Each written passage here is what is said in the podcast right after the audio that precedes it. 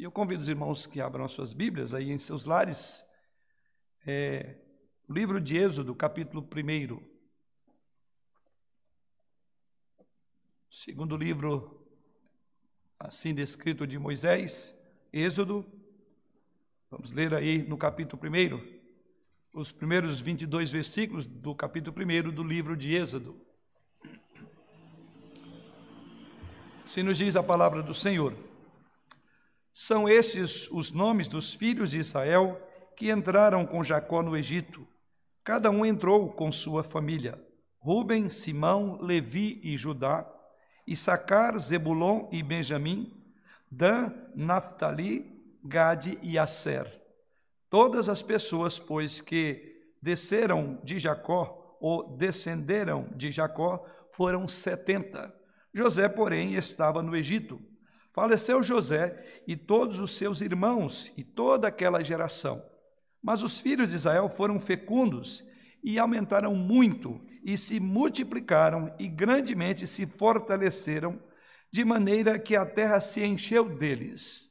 Entre mentes, se levantou novo rei sobre o Egito, que não conhecera a José. Ele disse ao seu povo: Eis que o povo dos filhos de Israel é mais numeroso e mais forte do que nós.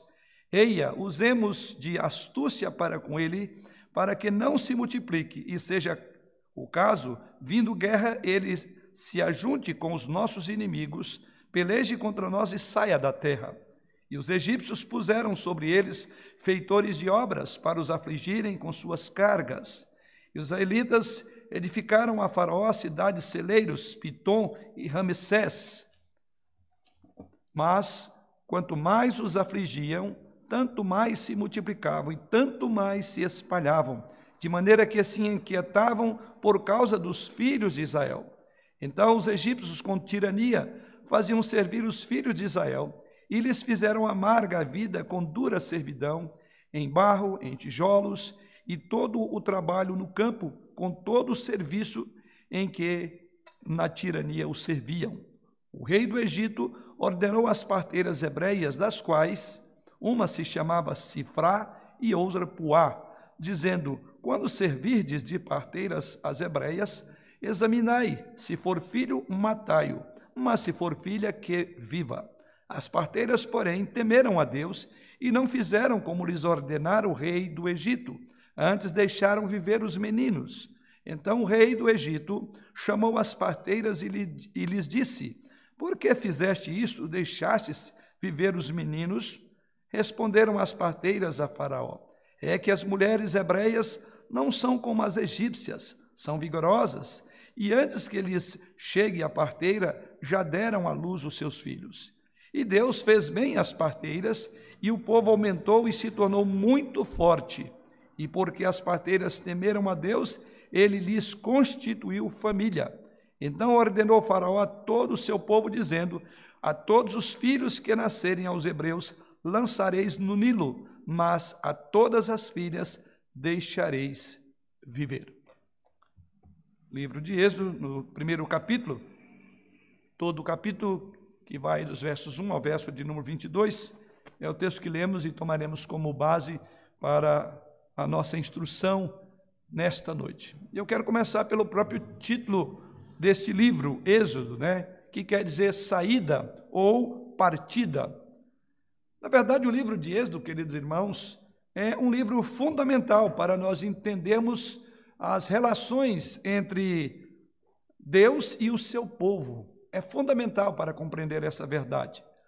O livro de Êxodo, ele é o registro da libertação de Deus de Israel da escravidão egípcia e ao mesmo tempo a maneira como Deus livrou ou a maneira como Deus levou a cabo esse seu desígnio. Este livro, na verdade, é um livro que eu diria que ele é um paradigma do Antigo Testamento da salvação, pela forma como Deus resgata o seu povo. Em outras palavras, a história de Êxodo, em outras palavras, ela é a história do Evangelho em termos do Antigo Testamento. É a história do Evangelho na linguagem do Antigo Testamento, porque nos aponta e nos ensina sobre Deus, ensina-nos sobre a sua soberania, ensina-nos sobre as suas promessas, sobre a sua aliança, especialmente o seu propósito de salvar e separar um povo para si mesmo entre as nações, para a sua glória, para que o seu nome tornasse fosse conhecido de todas as épocas e em todo aquele momento da história. E o que de fato o próprio Deus fez através do nosso Cordeiro Pascal, o Cordeiro de Deus, segundo as Escrituras, que tira o pecado do mundo, o nosso Senhor Jesus Cristo. Então, o Êxodo é o evangelho assim no Antigo Testamento. É a história da maneira como Deus libertou o seu povo, separou um povo para que esse povo pudesse representá-lo na terra. Os primeiros 12 capítulos do livro de Êxodo mostram como Deus cumpriu esta aliança. E uma aliança, conforme já vimos em outras mensagens no próprio livro de Êxodo, as duas últimas mensagens, uma promessa que Deus fizera a Abraão, a Isaac e a Jacó, os patriarcas. Por ser ele fiel à sua aliança, ele prometeu ao seu povo que ele levaria a cabo este plano. Ou seja, Deus haveria de cumprir os seus desígnios. Portanto, podemos estar seguros, mesmo em meio a um mundo em caos, em confusão como que vivemos, saber que Deus levará a cabo os seus desígnios. Então, esse é o ponto que nós devemos, que nos chama a atenção, e vamos meditar também nesta noite, né? Sabemos que vivemos um momento de muito pessimismo, de um desânimo generalizado, não só no nosso país, mas no mundo de uma forma geral. Estamos vendo aí o resultado desta pandemia do Covid e os desdobramentos dela na economia, no desemprego e uma série de outras questões. Mas não bastasse isso, também vivemos um período onde socialmente o momento que vivemos é um momento de muitas inquietações de mudanças, principalmente de cunho moral, extremamente rápidas, com a desintegração da família por meio dos divórcios, a violência doméstica que, assol, que assolapa os lares, né? Com a liberação do casamento entre pessoas de, do, mesmo sexo, e, do mesmo sexo, e assim por diante. Ou seja, vivemos as tensões graves, tensões políticas, tensões raciais no mundo inteiro. Tudo isso mostra quão sombrios são os nossos dias. Por isso é que é muito importante, então, nós nos, por assim dizer, equiparmos com uma filosofia bíblica da história. E não há uma maneira de equiparmos com uma filosofia bíblica de história, senão através do próprio livro que temos diante de nós, ou seja, o livro de Êxodo. Porque é aqui que nós vamos poder compreender o mundo à nossa volta. Então, para entender o nosso mundo e aquilo que envolve, nós devemos olhar o mundo de uma perspectiva maior, de um, de um, de um, de uma, um olhar mais amplo, e esse olhar é o de Deus. Nós, de fato, precisamos de uma perspectiva teológica no nosso caminho. E a melhor perspectiva teológica para entendermos o mundo, não há dúvida, esse capítulo que li aos irmãos, onde vamos voltar os nossos olhos para ele agora, é assim que nós podemos é, compreender. Sendo assim, então, aqui nesses versos iniciais do livro de Êxodo, nós vamos enxergar Deus cumprindo os seus desígnios. É o tema nosso desta noite. Como Deus é, fez isso? Então vemos que Deus cumpre os seus desígnios. Aqui não há uma história é, inicial, mas na verdade Deus está cumprindo aquilo que ele, que ele prometera a Abraão, a Isaac e a Jacó. E eu então quero que você aí no seu lar note três coisas que eu quero considerar essa noite. A primeira delas nos versos 1 a 7, nós somos lembrados de que a nossa história ela é parte de um drama maior. E então, nos versos 8 a 22, vamos entender em segundo lugar que a nossa luta ela é parte de um conflito muito mais amplo. E ao final, nós vamos então ver que toda essa passagem nos lembra ainda que a nossa segurança repousa numa base sólida. Então, esta é uma visão panorâmica que passo já aos irmãos é com essa perspectiva que nós vamos olhar para o texto sagrado dessa noite. Vamos orar mais uma vez ao Senhor, buscando a sua direção. Pai, nesta hora buscamos a tua direção, na certeza de que o Senhor que inspirou este relato bíblico, fazendo ser escrito por teu servo Moisés, e a tua palavra infalível por teu servo Moisés, e a tua palavra infalível, ela é inerrante, ela é eficaz, ela é mais penetrante do que uma espada de dois gumes, porque não temos aqui a mera letra da tua palavra, mas o teu Espírito atua por meio dela. E é nesse sentido que pedimos, em nome de Jesus, que ilumine-nos no nosso entendimento e aqueles que estarão em seus lares e esse pequeno grupo de irmãos aqui também possamos voltar os nossos olhos para compreender a verdade da tua palavra. Em Cristo é que nós oramos. Amém. Pois bem, como coloquei inicialmente, dessas três coisas, vamos então à primeira delas, né? Sendo Deus aquele que cumpre os seus desígnios, a primeira coisa que nós observamos no texto é que a nossa história ela é parte de um drama maior. É exatamente isso que olhamos ou que enxergamos quando lemos essa narrativa, quando lemos o capítulo 1 do livro de Êxodo, registrado aqui por Moisés. E por que, que eu digo isto? É, o texto inicia assim dizendo: são estes, versículo 1, são estes os nomes dos filhos de Israel que entraram com Jacó no Egito, cada um entrou com sua família. E aqui vale a pena recorrer ao, ter, ao texto na língua original, ou seja, no hebraico, porque há um detalhe aqui que a nossa língua portuguesa não traduziu. É, ela inicia dizendo: são esses os nomes. É como se essa história aqui é, um, é uma nova história, mas no texto em hebraico, que não foi traduzido na versão em português, a primeira palavra aqui é e. Então, no hebraico seria assim: e são estes os nomes dos filhos de Israel. Aqui temos esta palavrinha, esta, esta conjunção aditiva, ela está somando, ela está interligando aqui. Então, na língua original é e são estes. Isso faz toda uma diferença nessa tradução, porque se no texto é e são estes, que que esse e está fazendo? Ele está conectando, ele está dizendo, olha, a história continua. E daí o nosso tópico, o nosso primeiro tópico é que a nossa história é parte de algo maior. Não é uma história isolada de outros acontecimentos. O livro de Êxodo não está isolado de Gênesis. E então, quando traduzimos e são estes os filhos de Israel, significa que o livro de Êxodo começa não como se o livro de Gênesis tivesse terminado. O livro de Êxodo é a sequência do livro de Gênesis. Esses são estes, ele está ligando a aquilo que foi dito anteriormente. Em outras palavras, irmãos, o livro de Êxodo, a palavra, é, o texto de Êxodo, é uma história não desconectada de eventos que aconteceram em um momento em um lugar distante. Uma outra coisa que Deus tinha feito. Não há esta expressão é uma conexão de Gênesis e Êxodo. É parte de algo maior. O que está acontecendo aqui tem a ver com o que foi dito em Gênesis. Conexão de Gênesis e Êxodo. É parte de algo maior. O que está acontecendo aqui tem a ver com o que foi dito em Gênesis. Então é uma sequência do livro de Gênesis, que será assim caracterizado, e aí sim, pela própria nomenclatura do livro, pela saída, pela partida. Mas a questão é: como é que esse povo vai parar aqui? O livro de Êxodo, então, vai mostrar. Ele faz uma conexão. Então, não é uma história desconexa do livro de Gênesis. Né? Não é algo que Deus começou a fazer a partir de agora. Não é. É sim a continuação da história. Em outras palavras, irmãos, o livro de Êxodo, ele é o ato 2, ou é o ato segundo do drama.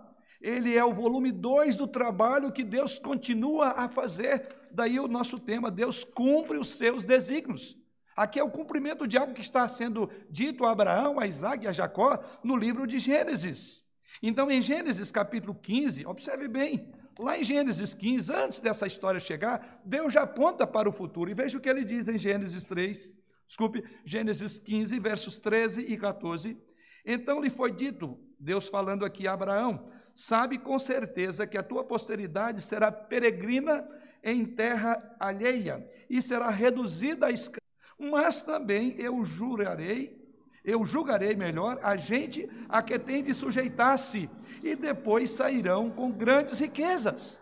Então observe que Deus já havia predito então a história aqui, Deus aponta para Abraão para o futuro, e aqui chegamos o futuro, o que seria o futuro de Abraão, e o futuro de Abraão conecta. Daí a expressão e são estes, há uma conexão. Em outras palavras, está se cumprindo aquilo que Deus havia dito a Abraão ali quando chamou para ser o pai da grande nação. E aqui Deus fala que eles haveriam de viver em terra estrangeira e que esse período seria de 400 anos. Mas Deus também promete no texto de Gênesis que ele haveria de libertá-los. Então o que temos aqui é que Deus agora está prestes a tirar o seu povo do cativeiro. Aquela promessa feita ali em Gênesis, ela agora se concretiza. E o que temos no nosso texto dessa noite? O que vemos aí é que os onze filhos de Jacó, que se mudaram com suas famílias para o Egito, e esses filhos estão listados aí nos, dois, nos versículos 2 a 4. Aí há uma listagem de quem foram eles. E diz aí no final do verso 4 que foi um número de 70 pessoas, ou melhor dizendo, um pouco mais à frente, em termos de 70 pessoas foram aqueles que subiram para o Egito. E essas pessoas então viajaram com Jacó e foram agora viver no Egito. Então isso nos conecta a uma outra história e a história mais recente, que é a história de José. E eu quero, quero crer que os irmãos em seus lares e aqueles que, poucos que estão aqui, lembram-se de José. E quem foi José? José foi o décimo segundo filho de Jacó.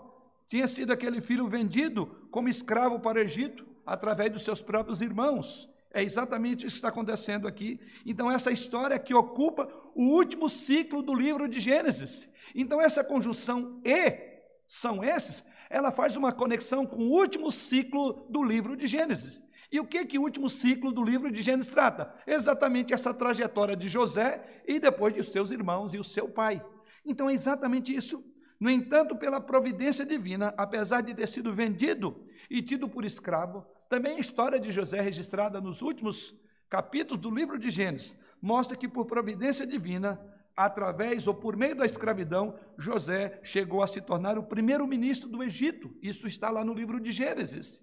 E quando a fome atingiu, como também Deus havia predito isso ao próprio José, Deus então habilitou a José para que ele provesse meios não só para o Egito, mas também para a sua família. E então, vemos exatamente o que está acontecendo aqui. E o texto sagrado diz que então José trouxe a sua família para viver com ele em segurança. Em que lugar? No Egito. Então, aquele José agora ele está no Egito e todo o seu povo. Então, irmãos, este é o assunto da última sessão do livro de Gênesis. E essa última sessão do livro de Gênesis está recapitulado no Êxodo capítulo 1. Então, o Êxodo capítulo 1 faz uma recapitulação e diz: olha, aquela promessa está de pé. É isso que enxergamos aqui. Mas no verso de número 6 do nosso texto, depois de falar, de fazer a conexão dos descendentes de Jacó e esses 70 que para lá foram, é nos dito no verso 6 o seguinte: faleceu José e todos os seus irmãos e toda aquela geração. No verso 6 aqui, então, observe, é dito que os 70 que originalmente desceram do Egito morreram. Mas ao morrer, diz agora que não eram mais 70, mas se tornaram uma grande nação. Veja a sequência, verso de número 7. Mas os filhos de Israel foram fecundos e aumentaram muito, e se multiplicaram, e grandemente se fortaleceram, de maneira que a terra se encheu deles. Grave essa expressão que eu vou trabalhar ela agora. Eles se multiplicaram, grandemente se fortaleceram de maneira que a terra se encheu deles, é descrito o texto. Ou seja, a família de, de Jacó, na verdade, ela cresceu e se tornou um grupo muito grande de pessoas. E observe que Moisés, cuidadosamente, está usando uma palavra-chave para lembrar a história anterior, para vincular, para dizer que há uma conexão do que ele está escrevendo. E de forma muito cuidadosa, o próprio Moisés escreve aqui essa história que Moisés diz que está agora em andamento em Êxodo, que é a história que começa em Gênesis, na verdade é uma história através de todo o livro de Gênesis. E é por isso que Moisés usou uma palavra cuidadosamente aí chamada multiplicaram-se. O que Moisés quer dizer com isso? Moisés quer que nós entendamos o que realmente está acontecendo nessa notável expansão na vida do povo de Deus porque ele vai caracterizar a palavra que multiplicaram, grandemente se fortaleceram, a terra se encheu deles. Por quê? Foi esta a promessa feita ao pai Abraão, que ele seria pai de uma grande nação. Então a história nossa faz parte de algo maior. Nós não estamos desconectados no tempo e no espaço, como também o povo de Israel não estava desconectado nem do tempo e nem do espaço. Esta foi a ordem, por exemplo, que Deus deu a Adão quanto à multiplicação. Gênesis 1, verso 28. Quando Deus, quando Adão estava no jardim do Éden, Deus deu-lhe a seguinte ordem: sede fecundo, grife aí a palavra multiplicai-vos, porque essa é a palavra-chave que Moisés usa na introdução de Êxodo: multiplicar porque Deus já havia dito aos nossos pais, Adão e Eva, quando ali estavam: multiplicai-vos, enchei a terra e sujeitai-a. Também essa ordem foi dada por ocasião do dilúvio, quando Deus trouxe o julgamento sobre a terra, exterminou a raça humana, e lá em Gênesis, ainda capítulo 9, Deus então vai reconstruir, por assim dizer, a raça humana a partir agora de Noé, e veja o que ele diz também no capítulo 9, verso 21: sede fecundo, olha a palavrinha, multiplicai-vos e enchei a terra.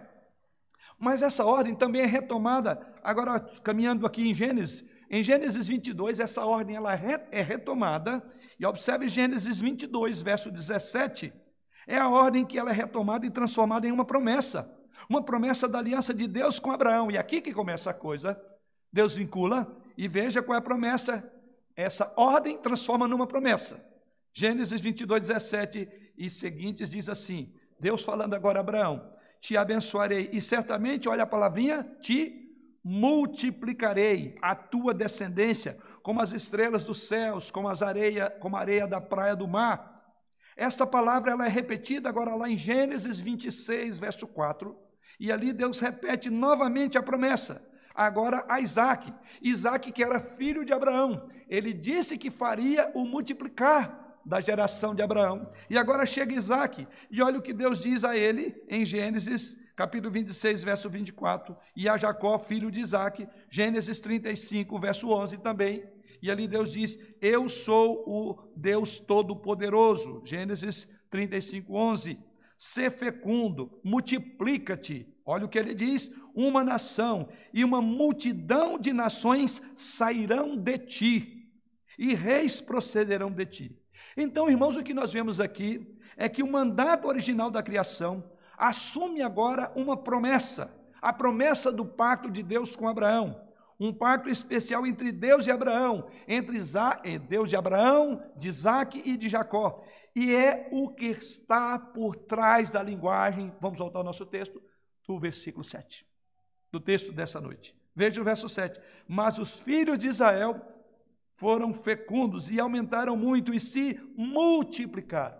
Então, a, o background, o, o pano de fundo, desculpe a palavra aqui em inglês, a, é, a, o, o, contexto maior de, de Êxodo 1,7 é tudo isso que nós vimos. O que está por trás do que cuidadosamente é, Moisés escreveu, em outras palavras, o que Deus, o que Moisés está dizendo, Deus está cumprindo a promessa. Então, e são estes os nomes dos filhos de Israel. Ou seja, a história continua. Esse é o ponto central. É exatamente essa nossa primeira reflexão, que a nossa história, ela é parte de um drama maior. Ou seja, os propósitos de Deus nunca falharam e não falharão. Então, por isso que os, os propósitos de Deus devem ser vistos numa, numa visão ou numa perspectiva de longo prazo. Você não conseguirá entender a sua história se não a enxergar numa perspectiva de longo prazo. É a única maneira de fazer isso.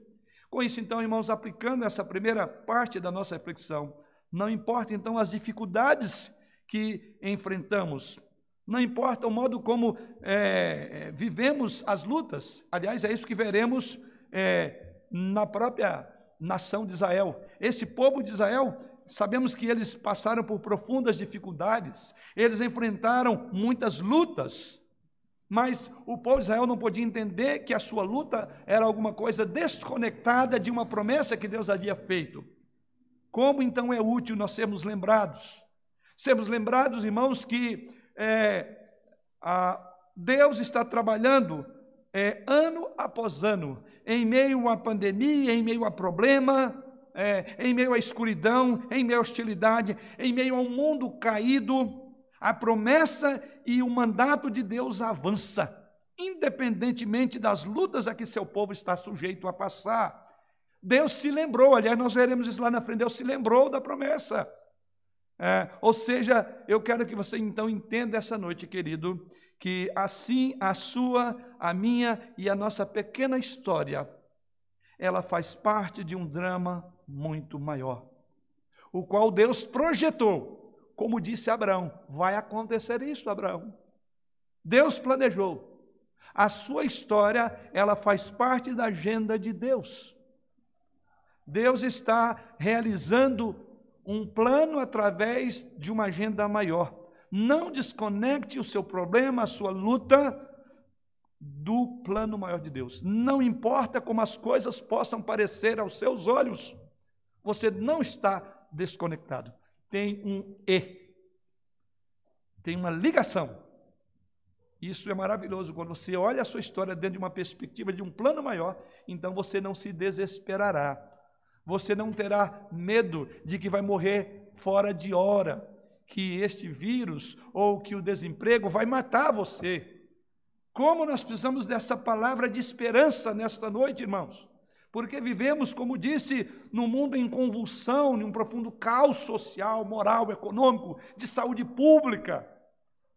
E nós precisamos entender que é, tem uma conjunção que está ligando e Deus está por trás de todos os acontecimentos dos últimos tempos. Então, isso deve nos é, trazer tranquilidade. Então, Êxodo capítulo 1, versículo 7, tem como objetivo lembrar que nossas vidas são parte de uma história maior. Que as nossas vidas fazem parte de promessas e propósitos. E que essas promessas e propósitos de Deus serão cumpridos 100% o tempo todo. Não falhará.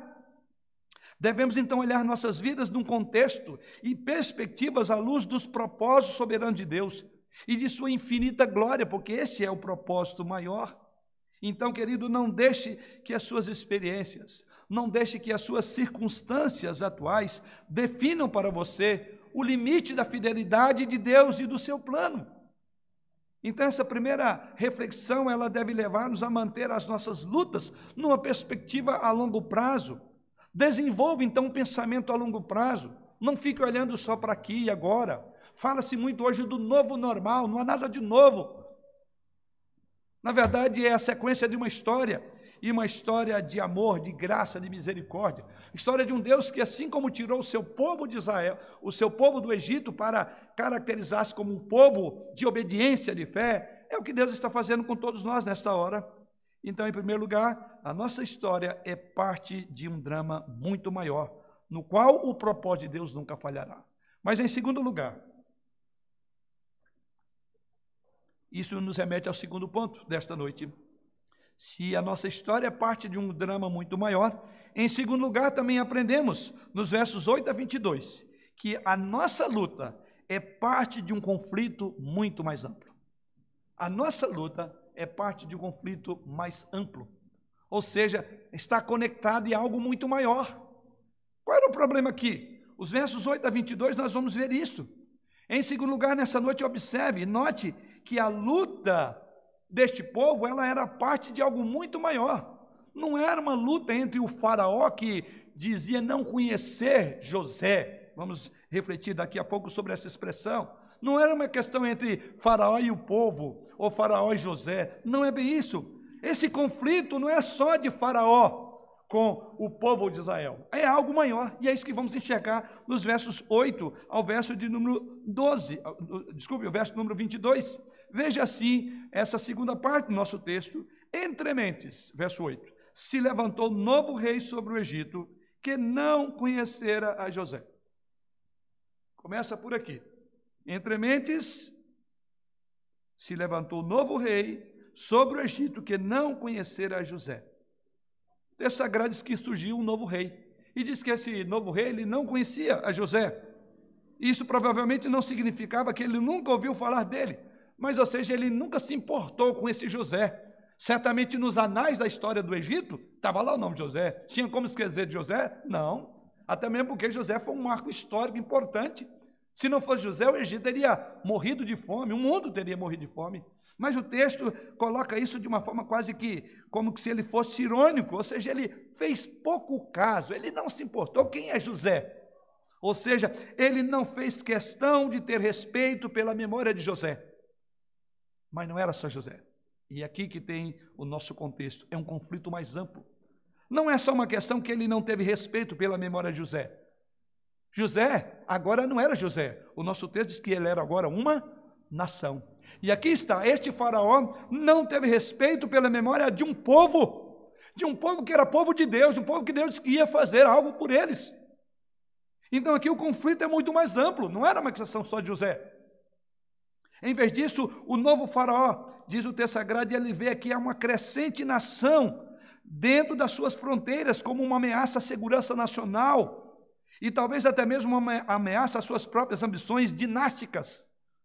Veja o que é dito na sequência.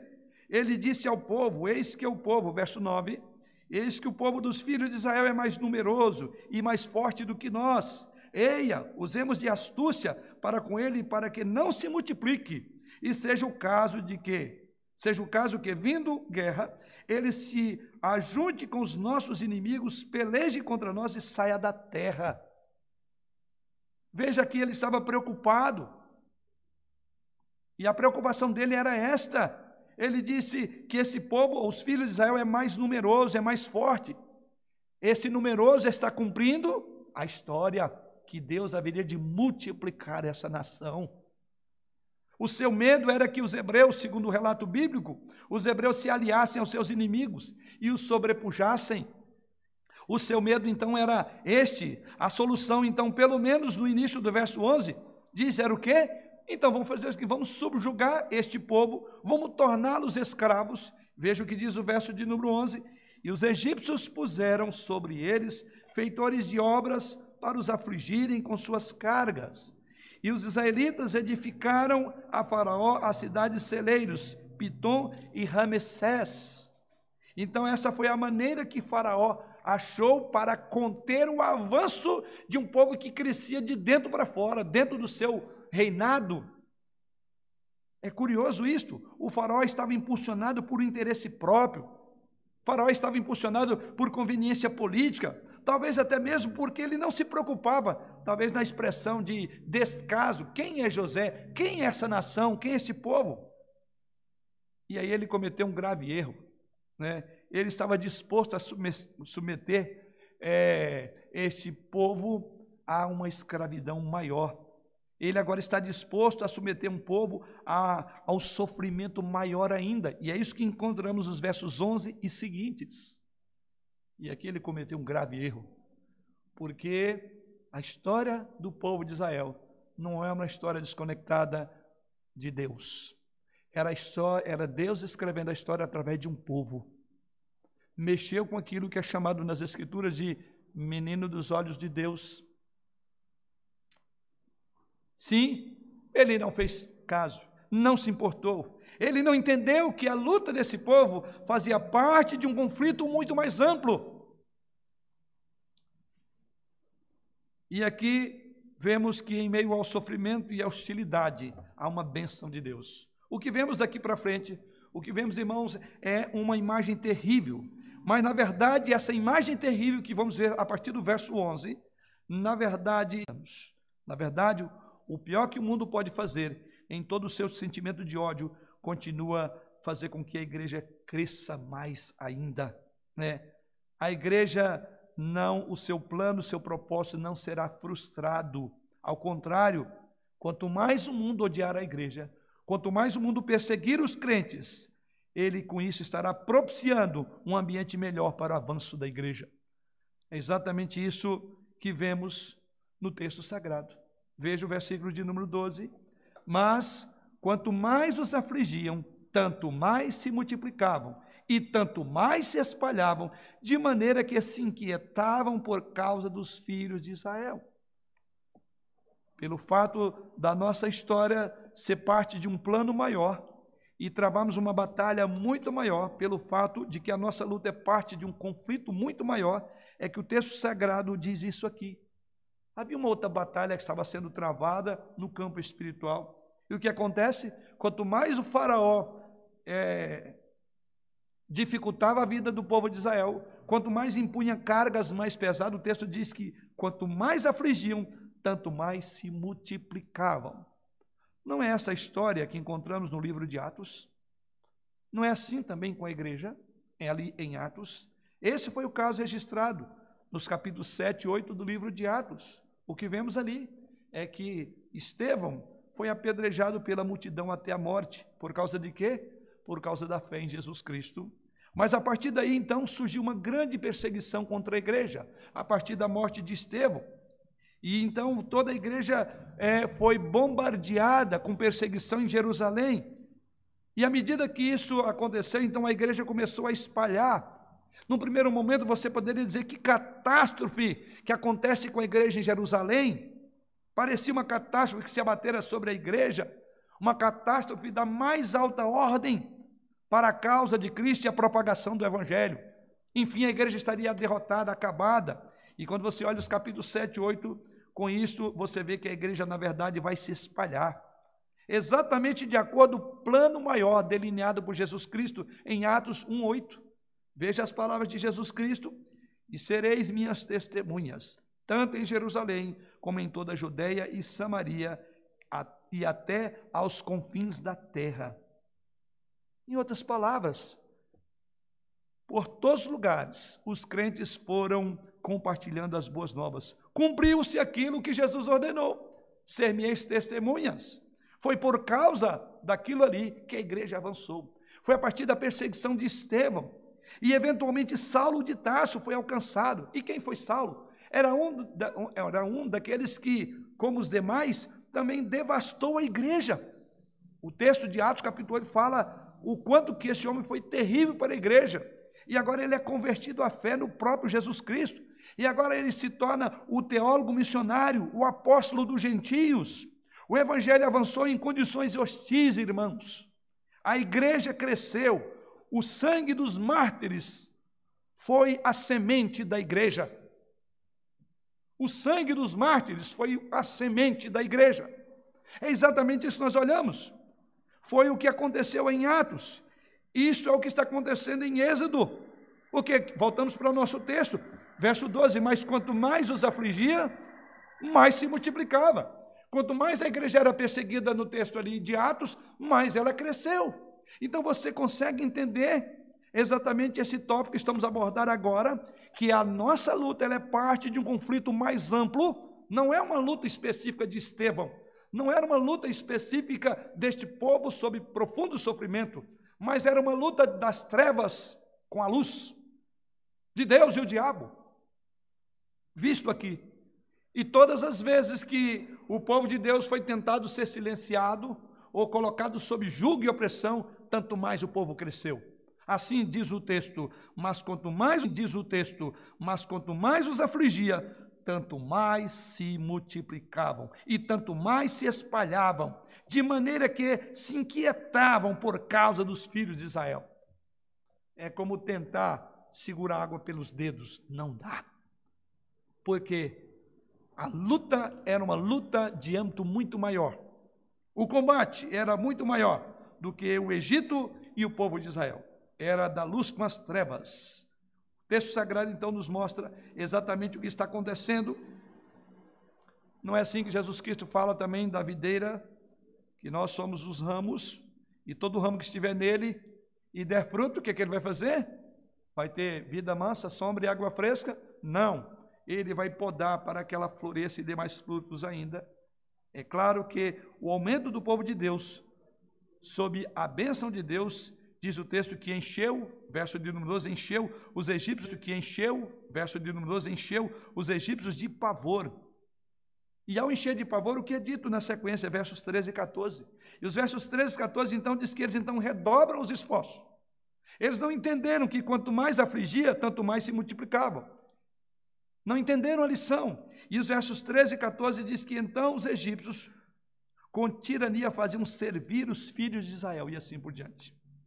Esta é a escravidão brutal que o povo de Deus está sendo submetido, conforme vemos nos versos 13 e 14. E quanto pior fica, melhor é para o crescimento do povo de Deus. Eles prosperam. E diz que não só cresceram, mas prosperavam mais e mais. A bênção de Deus supera o ódio do mundo. A igreja, o povo de Deus, se expande. Assim, vemos no texto sagrado. E o faraó então decide usar uma nova estratégia, uma, vamos chamar de solução final. Não deu certo. E aqui entramos nos versos 15 e 16. Então o rei agora fala: bom, já que não deu por aqui, vamos então piorar essa situação.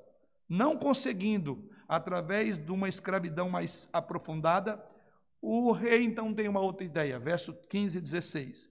O rei do Egito ordenou as parteiras hebreias, das quais uma se chamava Sifrá e a outra Puá, dizendo: Quando servirdes de parteiras as hebreias, examinai, se for filho, matai-o, mas se for filha, que viva.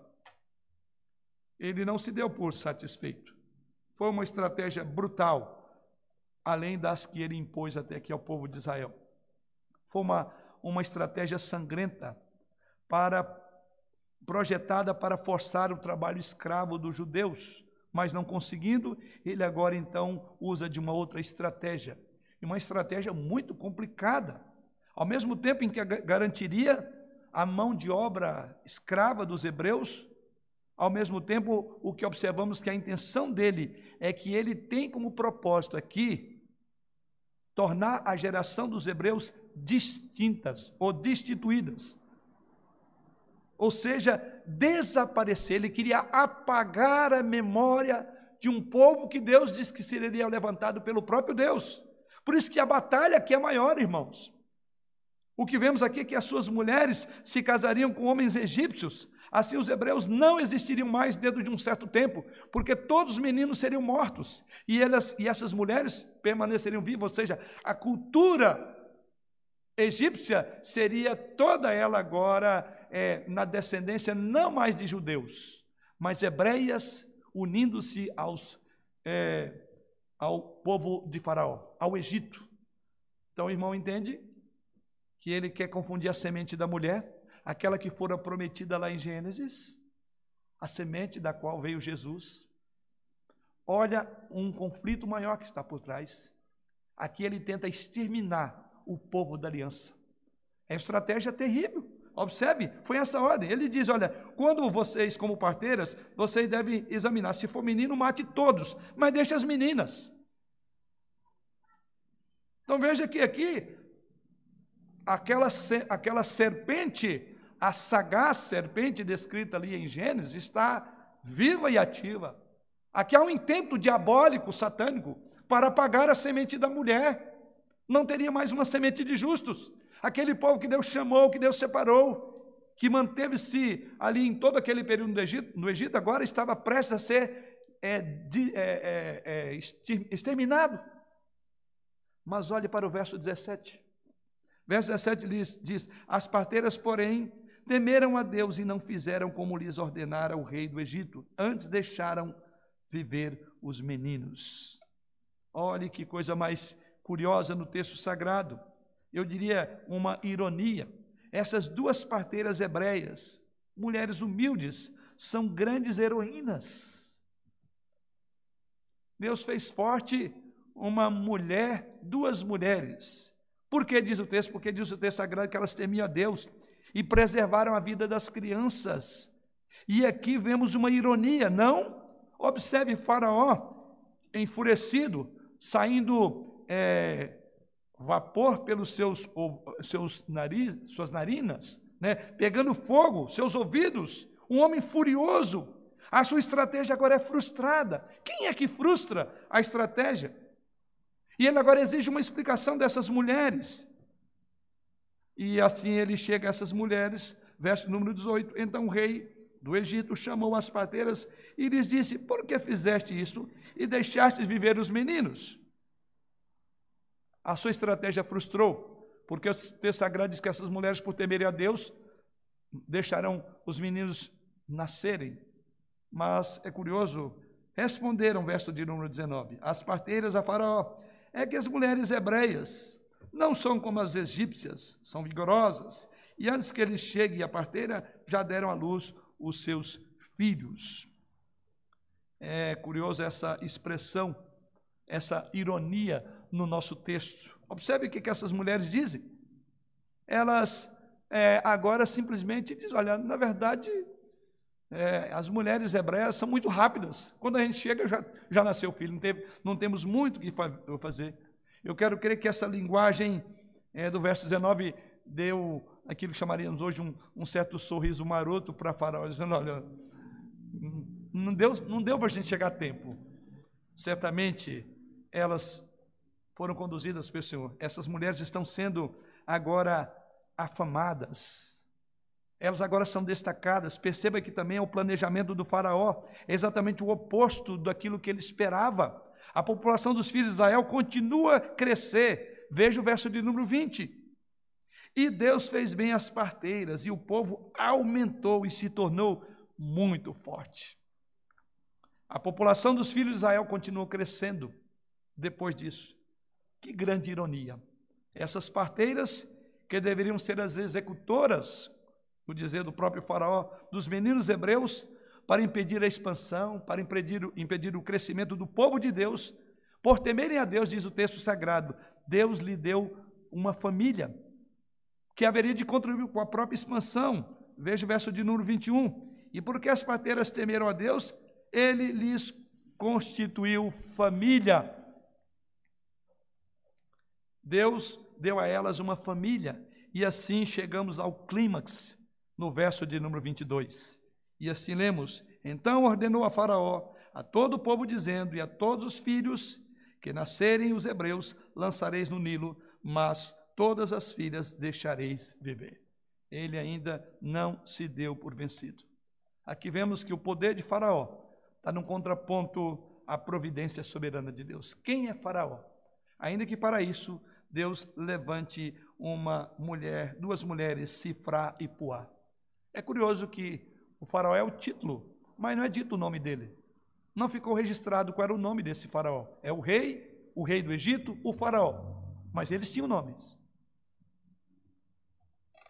Mas essas mulheres têm um nome na história porque elas temeram a Deus. Você consegue entender isso? Você vê aqui o vai e vem na história de Êxodo, as reivindicações concorrentes que estão sendo feitas entre o Faraó e Deus e o Deus soberano, entre o plano de um rei terreno, despótico, como de fato foi, e o plano de um Deus soberano da graça. Quem está no controle da história? O Faraó acreditava que deveria ser ele, mas não importa o que ele tente, não importe que ele continue como um tonto aqui pensando que ele estava no controle. Deus está fazendo a sua obra. A nossa história faz parte, a nossa luta faz parte de um plano maior. Por isso, irmãos, nunca creia que o mundo, o ódio e o diabo prevalecerá. Porque Deus, o Senhor, reina. E este capítulo 1, esse texto dessa noite, é uma simples repetição de uma outra demonstração de inimizade mais antiga. Aquela inimizade colocada entre a semente da mulher e a semente da serpente. Ali em Gênesis capítulo 3, versículo 15, o conflito cósmico permanece. A história entre o povo de Deus e o mundo permanecerá até a vinda de Jesus Cristo. Há reinos em conflitos aqui em Êxodo, mas nada pode impedir o avanço a vitória do reino de nosso Deus contra o reino das trevas. Porque maior é aquele que está conosco do que aquele que está no mundo.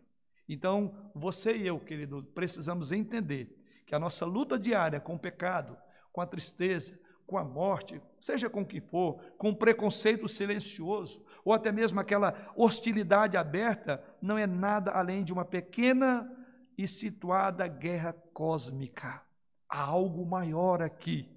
Mas enquanto nós trabalhamos nesse conflito, devemos lembrar de duas lições aqui, de que encontramos nessa passagem. A primeira é que o mal, em última análise, ele é fútil e ele é autodestrutivo. Ele não prevalecerá. Faraó não prevaleceu com todo o seu poderio contra duas mulheres. A providência sempre prevalecerá, ainda que para isso tenha que levantar uma cifra e uma puá. Não precisamos ser muitos, nem poderosos, nem precisamos estar na crista da onda, no poderio do nosso país ou qualquer alta corte. Deus usará uma cifra e uma puá em sua providência. A providência de Deus prevalecerá. O nosso Deus é capaz de trabalhar todas, a, todas as coisas, até mesmo a malícia de um cruel faraó. Ele trabalhará todas as coisas juntamente para o bem daqueles que o amam, como diz a sua palavra. E o apóstolo Paulo, em 2 Tessalonicenses 3, verso 3, diz: E vós, irmãos, não vos canseis de fazer o bem. E em Hebreus 12, 3, lemos: Considerai, pois, atentamente aquele que suportou tamanha oposição dos pecadores contra si mesmo, para que não vos fatigueis desmaiando em vossas almas. Vamos então lembrar do exemplo de Sifra e Puá, para nossa própria história, cujos nomes, que por sinal significam beleza e esplendor, é o significado de Sifra e Puá. Na beleza e esplendor dessas duas servas do Senhor. Isso então não diz tudo. O que temos aqui é a beleza e o esplendor são essas duas mulheres que adotaram e adornaram a doutrina de Deus, o evangelho de Deus por sua conduta, que diz o próprio texto sagrado que elas confiaram na promessa de Deus, em vez de curvar-se a ordens de homens maus como este faraó. Vamos então lembrar dessas mulheres. E essas mulheres, diz o texto sagrado, que elas foram fiéis, porque elas definiram de lado que elas deveriam estar. Elas não ficaram do lado do poder bélico de Faraó, mas ficaram do lado do povo de Israel. Como veremos na próxima mensagem, de que lado que Moisés ficou. É assim. A nossa história é a história de Deus. O Deus está escrevendo a história dele através de nós. Vamos então permanecer fiéis ao seu reino, fiéis ao seu povo. Vamos imitar essas duas mulheres em nossas próprias lutas. Vamos lembrar que, como sua luta ela é parte de um conflito maior, de uma batalha cósmica, assim a nossa luta faz parte de uma batalha maior. Você não está desconectado, conforme vemos até aqui, de uma história de uma batalha maior. Mas, por fim, a nossa segurança, então, deve repousar numa base sólida. Em terceiro e último lugar, se a nossa história é parte de um drama maior, e se a nossa história ela é parte de um conflito mais amplo, a conclusão que chegamos olhando o capítulo como um todo, que aprendemos é que a nossa segurança ela repousa também numa base muito mais sólida. Terceiro e último ponto desta meditação. Não há dúvida, é de fato, e de fato, é difícil ser cristão nos dias atuais. Há hoje uma pressão para nos moldarmos aos padrões vigentes do mundo. Há hoje uma pressão para abraçar uma vida voltada para a busca do dinheiro, do sexo, do prazer. Tem se tornado os ídolos da nossa era, onde os absolutos são tidos por tabus, onde existem pressões sociais, políticas, empurrando-nos às exigências da verdade cristã para fora do ambiente público, ou seja, colocando de lado e tentando fazer-nos amoldar as paixões do mundo. É difícil sim ser cristão, mas olhando para Êxodo capítulo 1, como vemos essa noite, Êxodo capítulo 1 então nos aponta de volta para as promessas do pacto. Êxodo capítulo 1 nos é, leva de volta as promessas da providência de Deus, de um Deus todo-poderoso, que trabalha todas as coisas juntamente para o bem dos seus filhos ou daqueles que o amam. Esse Deus, esse texto então nos lembra que nossas vidas são vividas nas garras de um projeto onde estamos seguros e as nossas lutas não serão, é, não perderemos. Não porque haja recursos próprios em nós, mas porque confiamos no Deus que fez a história, que escreveu. Cifrar e Puá nos ensinam a confiar nas promessas do pacto. Cifrar e Puá nos ensinam a ver que Deus fará nos conduzir por um caminho seguro, ainda que sob ameaças de poderosos faraós. Para concluir, como podemos fazer uma transição do reino de Faraó para o reino de Cristo? Como disse, o livro de Êxodo é um livro extraordinário para você enxergar Jesus Cristo, encontrar o Evangelho. Ele é o Evangelho nos termos do Antigo Testamento. Sim, o que vemos no texto de Êxodo, e à luz de toda essa história, é exatamente esse ponto importante. Pense comigo aí, sobre essas duas servas do Senhor. Se Cifrá e Puá não tivessem desobedecido ao rei, se elas tivessem cedido à ordem do rei, o que poderia ter acontecido? Deixe-me refletir. O que poderia ter acontecido é que o povo hebreu teria sido dizimado. Não era o propósito aniquilar a semente da mulher? É exatamente o que está aqui no texto sagrado. Então o povo teria sido dizimado, não haveria nascimento da virgem na plenitude dos tempos, não haveria nenhum Jesus, não teríamos uma cruz, nenhuma tumba vazia, não haveria evangelho, não haveria igreja no mundo. Não estaríamos aqui esta noite, aos irmãos aí nos seus lares, louvando o nome do nosso Senhor, Criador e Redentor, se essas mulheres não tivessem tido a ousadia de não ficar do lado de Faraó. Mas Deus trabalhou através dessas duas mulheres notáveis para trazer o seu projeto à realização, para que um dia aquele que é tido como nascido de mulher nascido sob a lei, Jesus Cristo, o filho de Abraão, o filho da promessa, pudesse nos redimir do pecado, da morte e do inferno, e assim, Êxodo capítulo 1, é, em última análise, o texto que aponta para a boa nova do Evangelho, que Deus está trabalhando num plano maior. Não é este o nosso grande tema? Deus fazendo a sua obra, levando a cabo os seus desígnios, os seus planos, os seus projetos, Deus sempre cumprindo com aquilo que ele diz. É exatamente isso que nós encontramos no livro de Êxodo nesta noite. E esta lição devemos então tirar para nós. Mas também, irmãos, esse texto nos mostra como Deus soberano trabalha, mesmo na malícia de Faraó, e como a fé dessas duas mulheres humildes, essas duas parteiras, para trazer o seu filho ao mundo, porque o reino de Satanás seria depois despedaçado, derrotado no Calvário e sob cujo governo um dia os reinos do mundo se tornarão reino de nosso Deus, de nosso Senhor Jesus Cristo. Passou pela vida dessas simples mulheres. Aqui é onde a nossa esperança deve repousar em meio às nossas lutas. Não em nossa fé ou em nossa coragem para enfrentar, mas no caminho que Deus, na sua providência, nos resguardou, nos preparou objetivou. Não importa a malícia e o ódio do mundo. Não importa porque aquele que foi pregado numa cruz romana, que se levantou e triunfou sobre a morte, o Rei dos Reis, o Senhor Jesus Cristo, é por batalha, pela batalha pertencer ao Senhor Jesus Cristo, que já triunfou sobre a morte.